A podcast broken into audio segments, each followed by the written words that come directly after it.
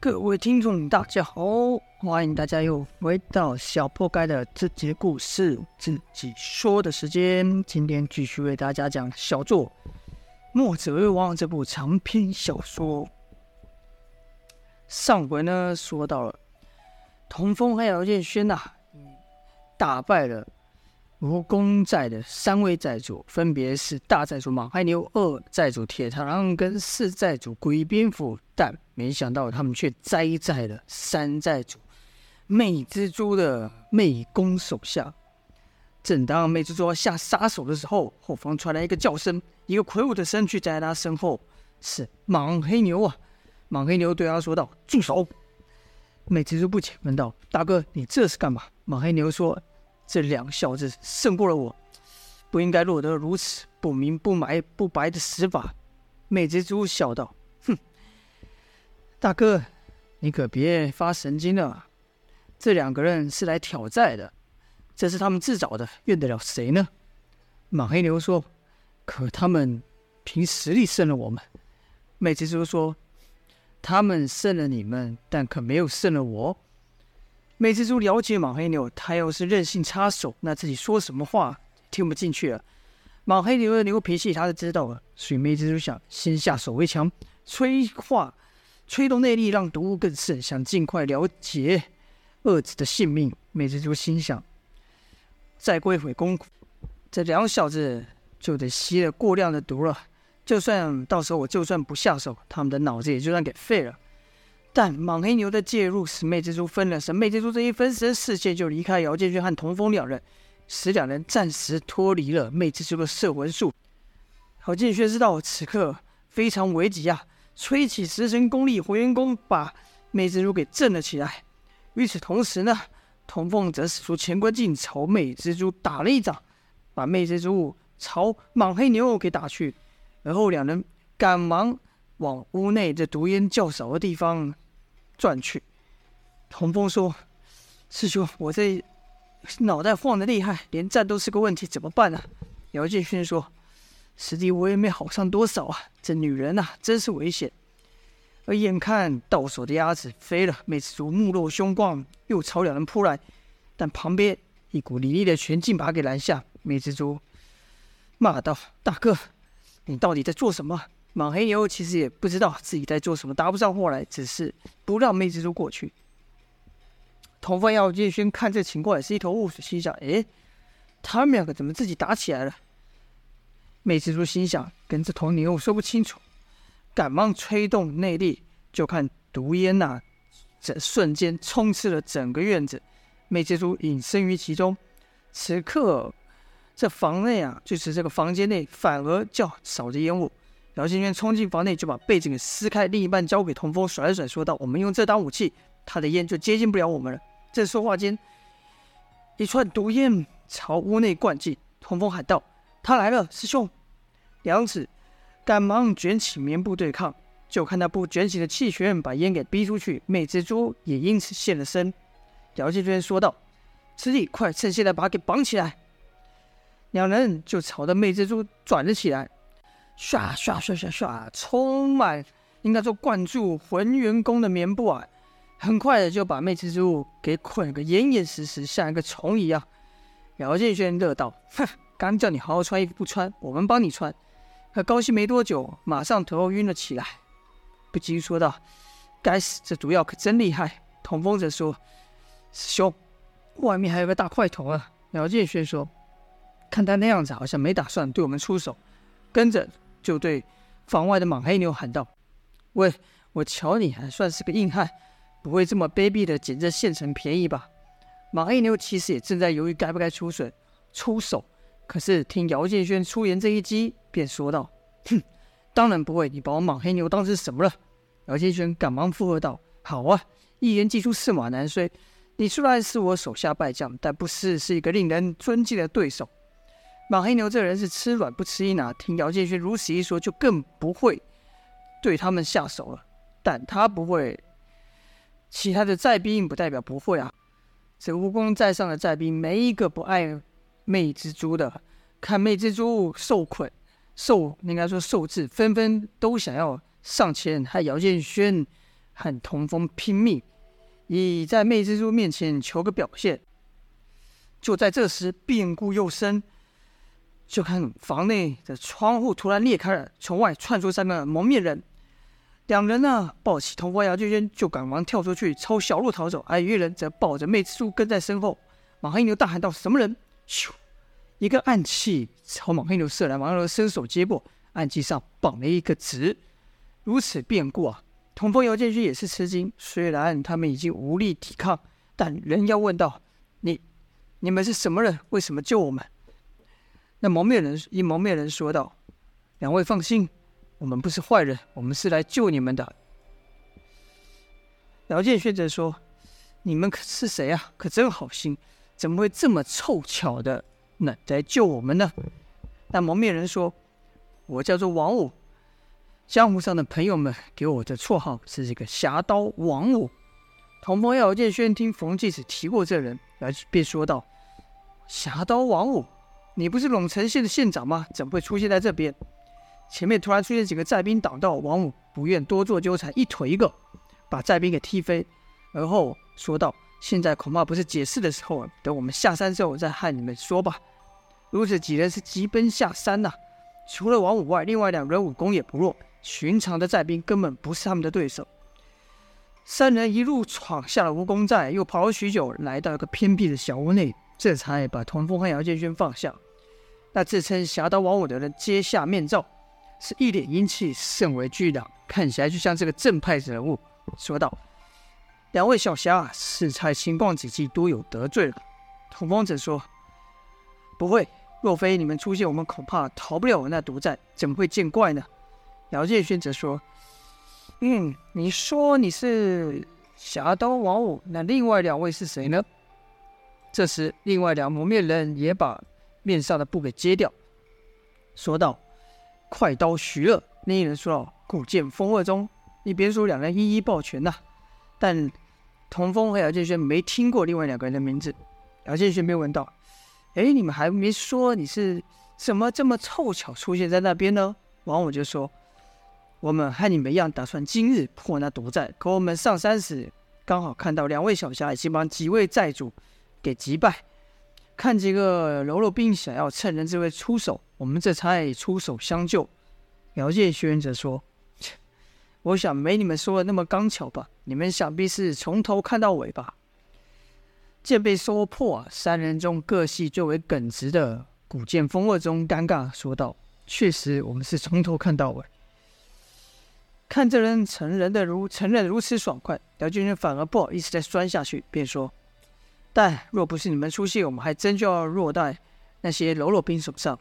这叫是虎落平阳被犬欺呀。”徐乐则说：“两位少侠年纪轻轻，武艺不凡，居然能制服我那几个恶人，敢问是哪位高人的徒弟？”这时姚建勋说道：“道家三杰之一的冯继子听过没啊？他就是我们的师傅。”冯继子的名号一报出，三人同时瞪大眼睛，说道：“难怪，难怪。”童风问道：“你认识我师傅？”徐乐说：“冯前辈乃道家高人，我们哪有这缘分与之相交呢？”王五则说：“徐兄，今日能见到冯前辈的两位高徒，也算是一解心愿了。”徐乐接着说：“是啊，若两位肯加入我们的计划的话，那胜算就更大了。如果能请得动冯前辈，姚建勋挥了挥手说道。”切不就是破个毒寨吗？这点小事还劳烦他老人家出马吗？你们是在怀疑我们的实力吗？王五赶忙说道：“哪里哪里，倒是英雄出少年。这几个恶人危害乡里，无法无天，仗着歹毒的功夫，我们始终拿他们没办法。没想到今天被你们给收服了，我还得替全城百姓好好谢你们。”但童风不明白的是，就是为什么要把魅蜘蛛也带上，就问道。但你们为什么要把这女债主也给带上呢？王五就说：“两位小夏有所不知，这四个债主不过是听命行事而已，幕后黑手是另有其人呐、”姚建轩、童风不解，纷纷问道：“另有其人？那人是谁？”王五就说：“那人就是南风堂的严掌柜。”两人没听过啊，就问道：“南风堂严掌柜，那是什么东西？”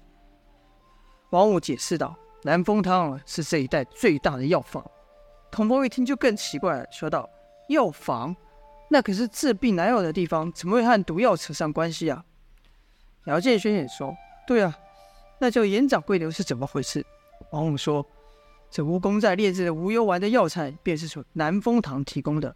这四个寨主啊，都是严掌柜的手下。”听到此，童风就说：“既然你都知道严掌柜这号人物了，怎么不直接找他去呢？”王五说。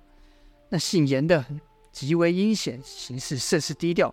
既然安排了这四人在台面上听他干这些肮脏事，岂会轻易现身呢？姚建勋就说：“那抓了这个女的，就能逼她出来吗？”王五说：“搞出这么大的事，估计她现在肯定也坐不住吧。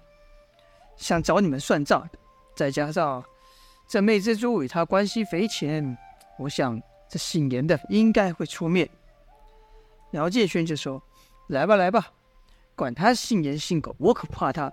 正好我替我的传奇故事上添加一笔。”徐乐则说：“两位小侠自是无所畏惧，但就怕这姓严的暗中下手，不明不白的着他的道。”洪峰就问道：“那我们该怎么办？”王五说：“我已留信一封给他，约他两日后在南风堂一决生死。”姚建轩一听觉得不对，说道。约在对方的大本营里决生死，你脑袋没问题吧？王五说：“这姓严的极重声誉，所以他才派这四人在外面害他判事。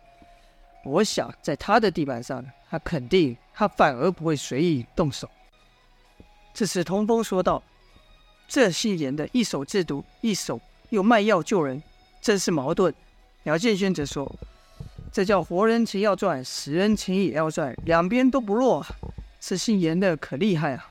风二中恨恨地说道：“那可都是用人命换来的黑心钱。”王五说：“我的孩子就是被这姓严的给要死的，我只求为我孩子报仇，即便豁出我这条命也不在意。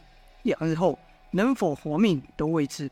这件事本来就与两位少侠无关，两位若愿意助我们一臂之力，自然甚好；若是袖手旁观，半途离开，我们也无可奈何。”姚建轩虽然知道这对方言语相激啊，但仍然说道：“放心吧，我们既然奉了师命啊，自然就得把这事情给办好。”童风也说：“听起来不把这姓严的幕后黑手给揪出来，这事情不算完。”徐乐就高兴地说道：“好啊，两位小侠肯出手相助，那这事就算成一半了。”王五则说：“当务之急是替两位少侠驱除体内的毒性。”这时。苗建轩说：“不用麻烦了。”说着，拿出一个药瓶，倒出两个醒神丸，交给童风，各十一粒后，片刻之功就把体内的毒性完全驱除了。王五等三人看到后，都心下赞叹道：“道家的圣品果然如传闻般厉害。”跟着，王五和徐乐就和二子问冯继子的事情，也好奇这两。两个小鬼小小的身体如何能力胜莽黑牛等人？姚谢轩就喜欢人家问他，借此机会好好吹嘘一番，便和他们聊开了。两日时间转眼便到，龙城县内的南风堂堂里，王五等人带着童风、姚建轩迈步而上，就看一人早已端坐于主位，那人生得一脸马脸，看起来像甚是敦厚憨子。身穿寻常药师服，此人正是严掌柜。马黑牛等人则是站在严掌柜的身后。见到严掌柜，王五的人都露出既恨又怕的神色。魅蜘蛛则是喊道：“干爹，救我！”严掌柜翘着二郎腿，开口说道：“干女儿，不急不急。王五啊，真没想到是你。当我见到那字条时，还有些不相信呢。我就在想。”你有什么理由烦我？但我想不到，我真想不到啊！今天我就想你亲口看我说说，这到底是为什么？严掌柜说话的声音甚为尖锐，听得刺耳，与他那个马脸呈现极端的对比。王五恨恨地回道：“为什么？你还敢问我为什么？”严掌柜说：“你不想想，你有今日的地位和成就，陇城县长侠刀王五是谁帮你的？”王五哼了一声说：“你只需要一个傀儡帮你干这些肮脏事而已。”严掌柜说道：“哎呀，现在你跟我摆姿态了，想当初你跟我干女儿在快活的时候，可不是这样啊。”王五说道：“这女人不过是你派来监督我的一个棋子。”严掌柜倒不生气，说道：“行啊，你要烦我可以，但你凭什么呢？想当初你只是个无名小卒，是我收留了你，是我教你武艺，是我一手栽培你成今天这样子的。你的一切一切都是我给的，你拿什么烦我？你凭什么烦我？就凭这几个阿猫阿狗，还有这两个不知道从哪窜出来的不知天高地厚的小鬼吗？”王五说：“这两个小鬼可是把你药团。”毒毒药坛给端了的人，严掌柜突然大笑道：“说道，听说了，听说了，但你该不会以为有这两小鬼撑腰，就有底气与我相抗了吧？”姚继轩这姓严的看着就讨厌，而且一口一个叫他们小鬼，把他们放在眼里啊，听得心里有气，就抄起物朝严掌柜砸去，跟着说道：“你这尖嘴猴腮的马脸来！”听你说话怎么就这么刺耳？好了，这就是本章的内容了。打完了蜈蚣寨，又遇到了蜈蚣寨背后的 BOSS，也就是这南风塔的严掌柜。童风姚建勋该怎么办呢？就请待下回分晓啦。感谢各位的收听，今天就说到这边，下播。